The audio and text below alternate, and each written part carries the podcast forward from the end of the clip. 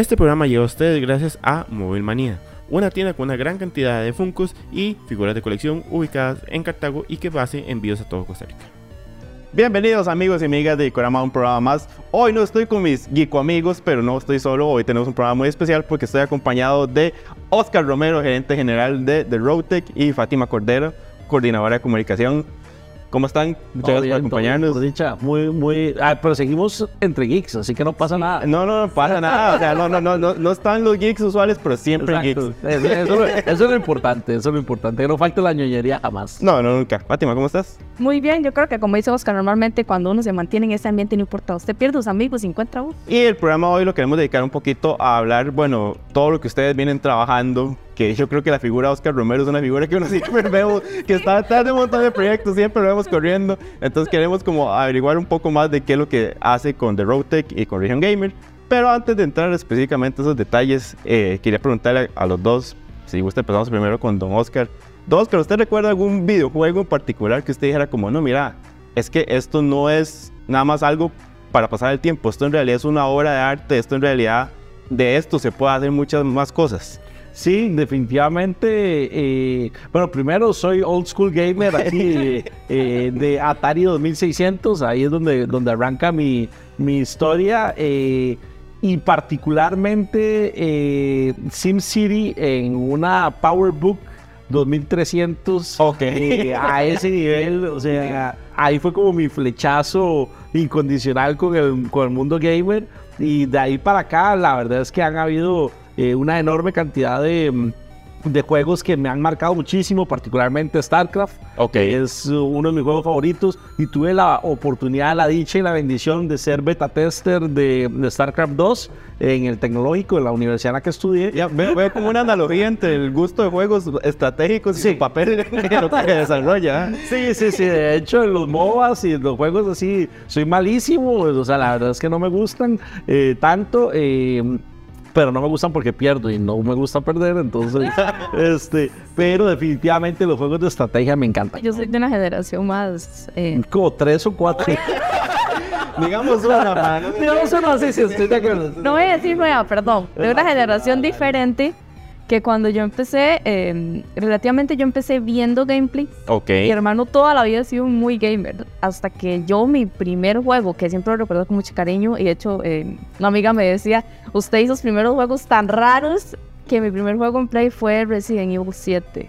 Ok. Y eso no sé si fue desde que yo estaba pequeña, pero mi detonante por el, por el o sea, mi detonante el amor por los juegos de terror nace ahí. Ya ta- también vamos viendo cómo se complementa el equipo de trabajo, ¿no? Más estratégico. En otro más llega a volar balas. Y además, como siempre se ocupa uno. Desde tomar decisiones importantes y que no cuesta, ese es el detalle, pero sí. Eh, don Oscar, entonces este amor que usted empieza a, a experimentar por los juegos, ¿cómo es que ya lo lleva a formar tanto Región Gamer y Rogue? Eh, Bueno, siempre eh, el chiquito raro, ¿verdad? En- en- en- en-. Mi mamá me decía, ay, ¿usted qué quiere ser cuando sea grande? Y así, todos mis primitos, ay, yo quiero ser bombero, yo quiero ser policía, ¿verdad? Y Astronauta. Yo, no, astronauta, era, era un clásico, ah, sobre todo porque soy de la época de Franklin Chan cuando Entonces, digo, todos, el 99.9% de los chamacos de Costa Rica querían ser astronautas, yo lo tenía claro, ni siquiera me gusta volar. Entonces, este, yo quería eh, hacer eventos y hacer conciertos particularmente. Eh, mi primer acercamiento se da que en, en lo- a, a mitad de los 90 cuando sale Mortal Kombat, eh, que todos mis amigos iban a, a- a- a- ahí por mi colegio, había, había un chino que tenía las consolitas y toda la carajada, ¿verdad? Eh, llegué y los veo jugando y digo yo, perdí, yo tengo la consola en mi casa y entonces mi mamá viajaba mucho a Estados Unidos, entonces O sea, traía una oportunidad de negocio Y ahí. entonces empecé a hacer torneos, empecé a hacer torneos en mi casa.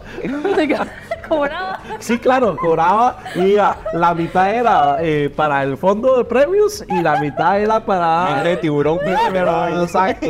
Entonces, muchos años después, tengo un accidente, me vuelco en carro y tengo que pagar el carro donde me había volcado. Entonces empiezo a trabajar en seguridad de eventos. Y me empieza de nuevo la pasión y empiezo todo lo que me empieza a gustar hasta que me paso completamente a cera y empiezo a producir ya propiamente eventos. Y ya cerca del 2010 eh, estoy haciendo una especialización en, en Monterrey, en México. Eh, y voy así caminando hacia mi casa y hay un lugar así iluminado y, y parecía como así, pero como el mundo mágico. Y, y era un evento que se llama Campus Party. Eh, estaban desarrollándolo en, en Monterrey, en el, en el Centro de Convenciones de Monterrey. Yo salí de eso, fue así como terminé la especialización en la que estaba, que era de educación, y vine a Costa Rica y era como, lo único que me interesa es esto. O sea, y empecé a involucrarme, empecé a desarrollar, tenía la, tuve la oportunidad de, de ser director eh, de una universidad y, y entonces pudimos empezar a construir carreras y proyectos enfocados mucho en el tema del gaming, de la animación, del desarrollo, de la producción de objetos. Y empezamos a, a crear eventos para promocionar y no sé qué, hasta que en 2017 dije, no, la verdad es que esto es lo mío, chao, que Dios nos acompañe, nos vemos y empezamos, a, bueno, retomamos Connector, que era una idea que había nacido desde el 2010, justamente cuando yo volví de Campus Party. Eh, y la retomamos y es hoy 12 ediciones más tarde el evento gamer más importante de todo Centroamérica y el Caribe, con ediciones en Panamá, con ediciones en Honduras, con ediciones en Guatemala. Eh, vamos de nuevo para, bueno, en Costa Rica vamos a estar el 9 y 10 de septiembre, este, que va a ser en el Centro de Convenciones, y el 28 y 29 de octubre va a ser en, en Forum Majas en Guatemala. Ok. Es un- espectacular el lugar, la, la gente la va a pasar muy bien. Y 3 y 4 de febrero, ya el 2024, en eh, Barceló Hotel en eh, Santo Domingo, en República Dominicana. Y muy, pero muy entusiasmados. De, de seguir construyendo espacios para que los gamers y los geeks tengamos como, como ese punto de encuentro, que es conectándonos entre todos, que diga, a final de cuentas de ahí nace Connector. Se me llama demasiado la atención que, pese a que usted estaba como estudiando otras cosas, siempre había algo que lo jalaba hacia el lado Sí, ñoño, ¿verdad? Sí, Entonces tenía como todas esas, todo ese mundo ahí dando vueltas y dando vueltas, pero no lograba como empatarlo dentro de lo que yo realmente me apasionaba. De ahí siempre aparece un loco que le termina a uno de, de dar el empujoncito y ahí es donde, donde aparece una figura importantísima que es Edson eh, Arauz, que es como el que me, me empieza, me, me empieza a cuerpar las ideas y las locuras y, y era como, eh, "Ah, yo quiero hacer esto, pero no sé cómo hacerlo y Edson era como, "Ey, yo tampoco, pero, Pero vámonos.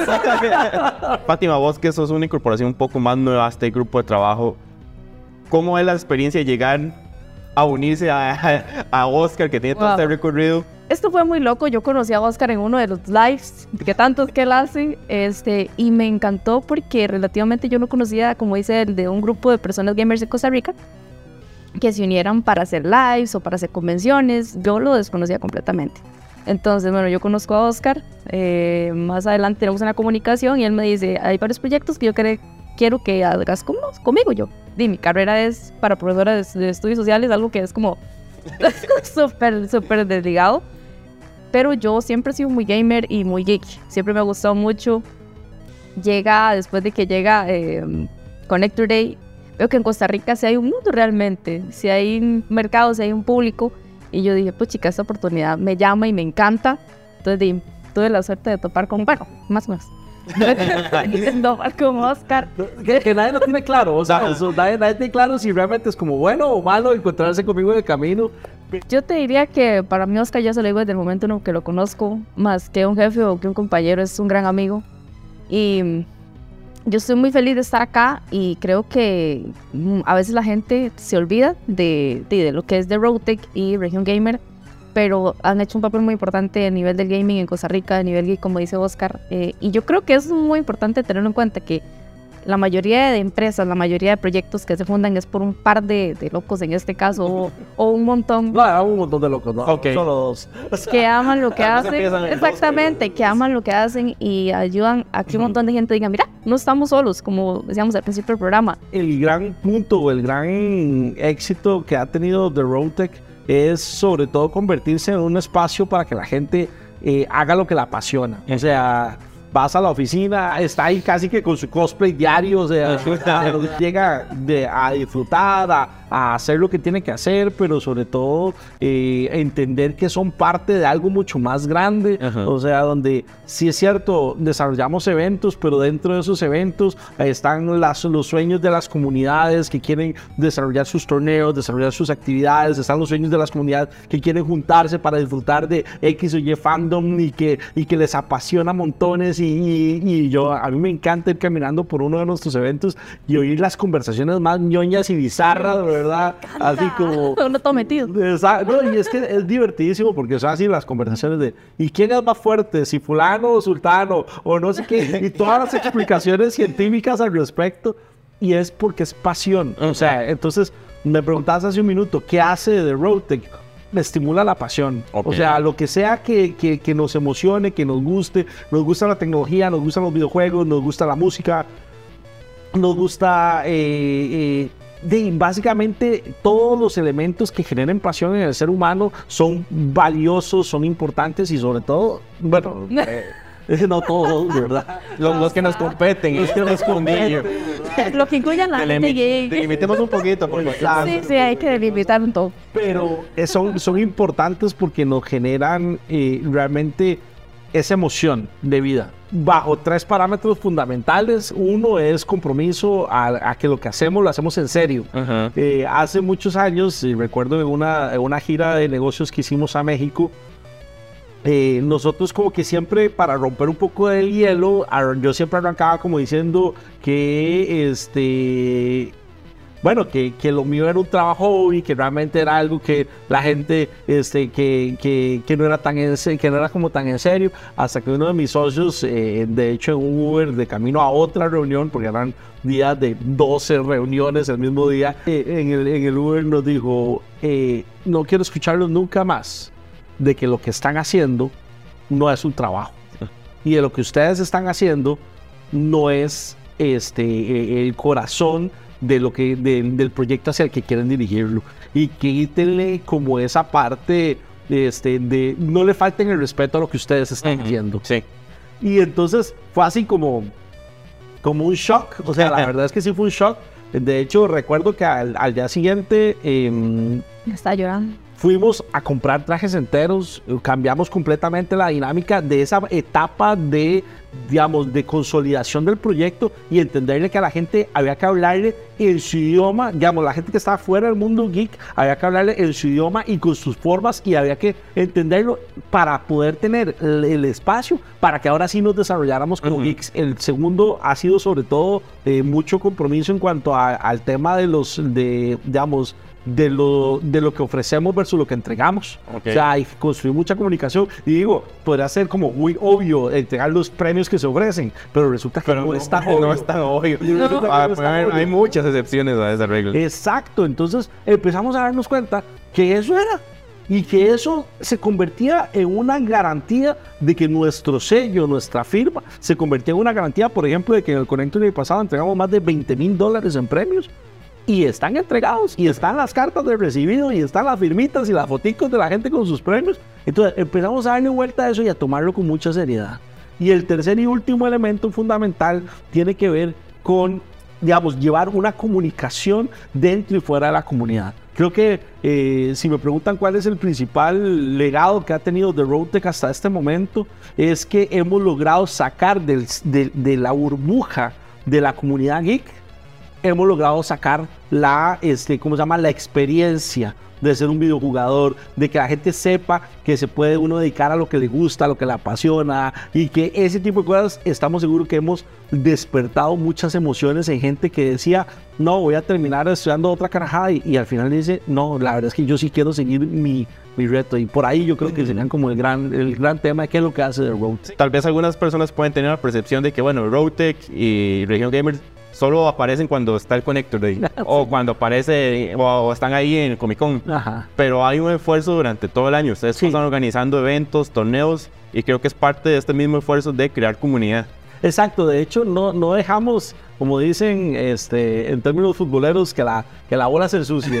o sea, no dejamos ni que llegue al piso Este, la verdad es que termina, primero las producciones son producciones muy, muy complejas y muy grandes, entonces eh, un Comic Con, por ejemplo, como el Comic Con Costa Rica, eh, necesita 15 meses de producción. O sea, en 15 meses estamos ya con ya arrancamos con O sea, no termina, no ha pasado uno y ya está planeando. No, y de hecho vos lo ves que cuando terminamos siempre el evento anunciamos el siguiente, el siguiente año, ya anunciamos fechas, ya anunciamos eh, invitados, eh, ya. Entonces ese proceso se va traslapando y si eso lo multiplicas por los países en los que tenemos presencia, como son Guatemala, República Dominicana, en Honduras, este, todavía en Panamá, eh, y estamos bueno haciendo un, un esfuerzo para, para abrir fronteras en, en Colombia. Entonces lo que estamos es en ese proceso de, de aperturar proyectos, ah, desarrollamos torneos eh, de videojuegos, por ejemplo, como herramientas de headcounting para empresas de, de, digamos, de tecnología, eh, como han sido en su momento eh, Teleperformance, por ejemplo, este, la gente de, de Cybertech este, en Honduras. eh, o sea, hay varias empresas que, que buscan a través de los perfiles de los videojugadores este, eh, sus perfiles de, de- de em- empleados ideales y nosotros ayudamos en ese proceso. Después tenemos eh, torneos de entretenimiento, tenemos torneos competitivos también que, que construimos tanto online como presenciales. Entonces vamos como con todo ese desarrollo y sobre todo lo que queremos es como ir construyendo una plataforma donde la gente pueda sentirse muy segura de divertirse y competir en lo que- los juegos que les gustan. Fátima, vos que estás en la parte de comunicación, vos iniciaste este proyecto de Easy Money, que creo que también va de la mano a este, a este esfuerzo de crear comunidad, de la comunicación, de, de ir haciendo cada vez estos grupos más bonitos. Sí. Contanos un poquito de ese proyecto. Y, Yo dije, ok, me está diciendo que quiere que llegue a hacerme cargo. Yo llego, no sé qué hacía usted antes ahí. Yo llegué con la confianza en Oscar. Cuando yo llego, eh, de hecho Oscar puede comprobarlo, yo, o sea, Simone no tenía un formato como tal, simplemente la idea de Oscar era darle 5 dólares al ganador de la partida del juego que estuviera pues vigente en, ese live. Como empezamos a desarrollarlo, queríamos incorporar creadores de contenido de Costa Rica en el live. Y más de eso, seguir con la misma dinámica de dar los premios, de jugar con la gente, que la gente empiece a conocer Costa Rica, eh, como dice Oscar hay muchas comunidades de otros países que están con región gamer. Entonces dirán, estos son los, los que presentan en Costa Rica Is Money, el programa que ahí juegan, que regalan premios, que a veces hacen otras cosas. Ay, sí, o sea, mira, nosotros hemos hecho un montón de cosas, pero Easy Money es un programa que yo le tengo mucho cariño porque yo siempre le digo a Oscar, es mi bebé. Así es. Es lo que creamos desde cero y es lo que con mucha, mucho amor ha llegado a muchas personas. Hemos creado amistades muy bonitas. Y yo creo que eso es, es el mensaje principal que yo le doy a la gente. Cuando ustedes quieren hacer un proyecto, háganlo. Denle en forma, vean ideas, vean de todo. Ya, de hecho, ya hemos tenido invitados internacionales, ya hemos tenido gente que se ha sumado mucho a- al, al proyecto y se convierte en eso, en una comunidad bonita donde la gente este, se conecta. De hecho, ya llegas a los eventos y la gente eh, te dice, hey, yo gané tal, tal. a, a ese punto que quería llegar, porque qué diferente cuando la, la organización que está detrás de estos eventos tiene cara. ¿Verdad? Tiene una persona con la que vos ya estás relacionado. O sea, ¿verdad? Es diferente nada más una cosa como eso se hizo y se está ahí por sacar plata a algo que tiene cara y vos ves que hay una, una buena intención detrás. Hay, hay un detalle súper importante y, y para los que no lo sabían, todos los que han participado en Simoni son parte de mis conejillos de India. Este, lo hago aquí públicamente no en televisión. Eh, porque es mi oportunidad de interactuar con el, con el público que al final del camino vamos a construirles una experiencia para ellos mismos. Entonces ahí se Es un estudio de mercado directo. Yo no, yo no Sobre lo todo- hice- mira, yo no lo hice así. Sobre todo cerrar la brecha. Ujú. Digamos, uno como productor, uno como productor muchas veces trata de hacer lo mejor posible. Digo, y, la- y de verdad se los digo que y me sorprendería que haya algún productor en el mundo que no eh, concuerde conmigo. O sea, uno tiene las mejores de las intenciones y uno quiere construir el evento como a uno le gustaría que fuera. Yo hace unos años entendí que eso era un error. Era un enorme error. Porque yo no podía construir un evento para mí. Yo necesitaba construir un evento para la gente con la que comparto y con la que estoy en el día a día. Entonces empecé a darme cuenta que si yo cambiaba eh, eh, la, mi posición y empezaba, en vez de, de estar yo en el centro, me quitaba yo y metía a mi comunidad en el centro y podía empezar a, a trabajar con ellos, y básicamente tenía los mejores resultados porque entre todos construíamos el evento.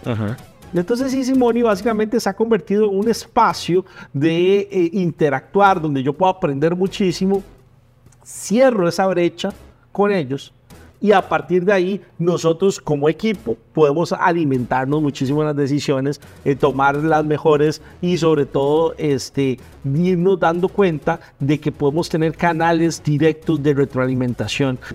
Y es que nosotros le entregamos el control de Player One al, al, espectador y se convierte en nuestro evento, se convierte en ese macro juego ¿verdad? Donde vas haciendo misiones, donde tenés que ir a stands a buscar ciertas cosas que escanean Hay con ellos NPCs que hacen huecos en las paredes. Hay gente que hace huecos en las paredes, pero solo yo lo puedo hacer. Entonces, Aclaración. exacto. Aclaración. Uno de nuestros grandes retos es, y es, ok, quiero ver quién puede hacer todo en el evento. Nadie puede hacer todo lo que tenemos, o- o- o- todo lo que Confirmado. ofrecemos. No hay ninguna posibilidad. Yo lo viví. Ya lo hemos vivido en repetidas ocasiones. Entonces, entonces eso, es, eso es el cambio. Entonces, eh, productos co- o, proyectos como Easy Money vienen a reforzar esa experiencia. Entonces es súper bonito porque pasas de una cuestión ahí como, a mí se me ocurre, a, hey gente, ¿y esto qué les parece? Uy, les gustaría. y, ah, esta no. Ah, bueno, no, pues esa no, no pasa nada. Otra cosa, como por ejemplo, tuvimos la oportunidad de tener del equipo de Gikorama a Angie y a Juanpa eh, con nosotros, es que al yo tener ese contacto directo con los creadores de contenido, como dice Oscar de otros países, de acá de Costa Rica, uno empieza a conocerlos como personas y no verlos detrás de esas redes. Entonces uno sabe cómo hacen el contenido, qué les gusta, qué no les gusta. Entonces, digamos, yo tuve la oportunidad de que esto fue después de Comic Con y me contaron todo lo que les gustó del evento como personas y como creadores. Por ejemplo, me decían que pudieron hacer un montón de retos, que pudieron ver un montón de cositas que les gustaba. Entonces, aparte de tenerlos como invitados para que hablen con la gente, uno se va acercando a toda la comunidad poquito a poquito y va dejando como, como un poquitico de- de- del proyecto en cada persona. Creo que vamos a estar en un evento de Money, creo. Así que creo, si Matisse no se arrepiente. Pero entonces le vamos a traer un poquito más de contenido en los próximos programas para que vean más de lo que se trata de Money y todo lo que está desarrollando Rogue y Region Gamer. Pero no, Oscar, no sé, para cerrar, hacemos un repaso, invitación de lo que se viene para el Connected y para que la gente esté pendiente de cuando vienen noticias y demás Bueno, eh, súper atentos, eh, súper atentos ahora para el mes de julio, que ya vienen los eh, vienen nuevos anuncios para Connector Day. Recuerden que Connector Day va a ser 9 y 10 de septiembre en el Centro de Convenciones eh, de Costa Rica. Va a estar impresionante el evento. vamos con más de 20 torneos, va a haber muchísimos premios, la gente la va a pasar súper bien. Vienen invitados muy, muy interesantes, así que estén súper atentos pero sobre todo eh, tomen el control ese Player One, vayan al evento, jueguen, disfruten, porque el centro son ustedes y nosotros vamos a tratar de construirles la experiencia para que la pasen súper bien, así que no se lo pierdan. Fátima, invitamos a la gente de Money también. Todos los lunes, recuerden, 6 y 30 y Simoni. Próximamente vamos a estar, sí, vamos a estar. Ok. Ya está, ya está bien, ya Sí, está sí, bien. sí, está bien. Todos los lunes, vayan a la red de Región Gamer Costa Rica para no perderse todos los torneos que están activos y los anuncios de Easy Money, de Reunion, que como dijimos, nos encanta unir a la comunidad y esta va a ser nuestra primera reunión presencial con los chicos de Gikorama y con un montón de gente súper, súper linda. Entonces, esperamos verlos a todos. Excelente, estén pendientes a toda la información que vamos a traer tanto de Connected, de Money, perdón, todo lo que está desarrollando ellos. Muchas gracias, don Oscar No, y gracias a vos. por su tiempo. Muchas gracias a todos que vieron el programa, que estén muy bien. Chao. Chao. Y antes de continuar, vamos a agradecer a nuestros patrocinadores que hacen posible este programa. Recuerden que con Samurai CR consiguen las camisas más chivas, mousepads, stickers, stickers reticulares, un montón de productos chivísimas con diseños únicos en las redes de Samurai CR que están viendo ahorita en pantalla. También recordarles sobre Móvil Manía, más de 1200 Funko Pops, constantemente traen nuevas cosas, vienen nuevos preórdenes para que estén atentos de sus redes. Fans de Naruto, vienen cosas muy chidas para que vean todo lo que tiene Móvil Manía CR. También agradecerle a los amigos de Calle Cimarrón. Recuerden que están ubicados en el edificio Steinborg en el centro de San José. Pueden hacer sus pedidos a los números que están viendo acá. Cervezas artesanales con productos locales, con cervezas únicas. Constantemente tiran nuevas cervezas de temporada para que estén atentos y disfruten una muy buena cerveza. Y también agradecer a los amigos de Mundo AG. Recuerden que lo que andan buscando en el mundo del anime manga lo consiguen con ellos. Tienen excelentes paquetes para que ustedes completen sus colecciones y aquí están los contactos. Y también agradecer a Sala Garbo que recuerden que es un espacio cultural, la sala de cine, aquí están viendo algunas de las películas que tenemos esta semana, el espacio de Nico Baker con obras de teatro y conciertos y también el Back Shakespeare continuo donde pueden ir y disfrutar una buena comida y una muy buena bebida. Muchas gracias a todos ellos por hacer posible este programa. Hola amigos y amigas de Icorama, tenemos otra cápsula especial, como siempre acompañado de Emilia Araya. Emilia, hoy representante de Disney, Mercadeo Rola, ¿cómo estás? Todo bien, José, ¿qué tal? Yo casi soy un activo ya de Icorama. Emilia, hoy vamos a hablar de elementos que, bueno, y yo creo que una cosa muy importante, desde que uno ve este nombrecito aquí arriba, Pixar, uno sabe que ya es un sello de calidad. Los productores, los mismos productores de la película intensamente, ¿verdad? Otras, ¿verdad? Películas súper famosas como la de Monster Inc., la de Soul y otras más, ¿verdad? Donde efectivamente eh, Pixar junto con Disney nos han entregado productazos. Y este, la verdad, también este, es hermosísimo. No solo a nivel visual, porque con solo ver los trailers. Sí, con el trailer ya uno ya queda. Dan muchísimas ganas de verlo, correcto, sino de la historia como tal que desarrollan durante toda la película, ya que trata de, en teoría, que los elementos no se mezclan, pero la relación de Amber, que es la chica de fuego, con Wade, el chico de, de agua, ¿verdad? Donde, donde primero surge una amistad muy linda pero después obviamente se desarrollan más allá. ¿Qué pasa cuando los opuestos se atraen? Es correcto.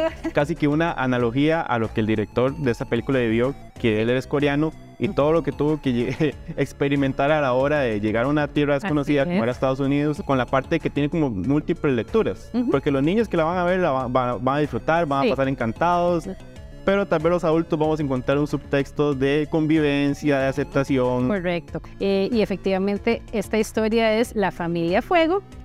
Este, emigra de su pueblo, ¿verdad? De su pueblo natal y llega a la ciudad de Elementos, ¿verdad? Entonces, en un inicio, pues es difícil, pero se acoplan. Y efectivamente el director también, cuando sus papás lo llevaron a, lo llevaron a Estados Unidos, a Nueva York, pues él estaba pequeñito. Eh, y cuando conoció a su esposa, ¿verdad? Las familias no necesariamente hicieron clic al principio, pero al encontrarse, al relacionarse, vieron efectivamente las fortalezas de cada uno. Y eso es lo bonito, ¿verdad? Aceptarse. Y este, esta película es lindísima, dura una hora, eh, 45 minutos. ¿verdad? Es una película familiar que, como dice José, toda la familia la va a disfrutar montones, desde los más chiquititos, porque en realidad las, los dibujos están súper lindos. Siempre tiene su cuota de humor también. también, también, ¿verdad? Este, y humor picante, pero lindo, ¿verdad? Sutil, para que los papás lo entiendan. Correcto, para que los niños, no, todo bien, ¿verdad? Este, no, no lo sientan, este, intrusivo ni nada, ¿verdad? Esta película se estrena oficialmente el jueves 22 de junio en todos los cines del país. Recuerden que entre mejores este, opciones de, de formatos haya, pues más se disfruta la película. Más se aprecia, más pueden ver todo el trabajo de animación que desarrollaron. así es. Y como siempre nos trajo regalitos, así que estén atentos a las redes sociales porque vamos a estar regalando este paquete de la camisa de elementos con su gorrita mercadería oficial de Disney Pixar. Correcto, que yo hoy la traje modelo. Que ahí ya Emilia vino de modelo para que veamos lo bonita que está. Entonces, jueves 22 de junio. Jueves 22 de junio, estreno oficial de Elementos. Para que no se la pierdan en todos los cines del país. Emilia, muchas gracias. Gracias a vos, José. Que esté muy bien. Chao. I'm Wade. I'm Ember.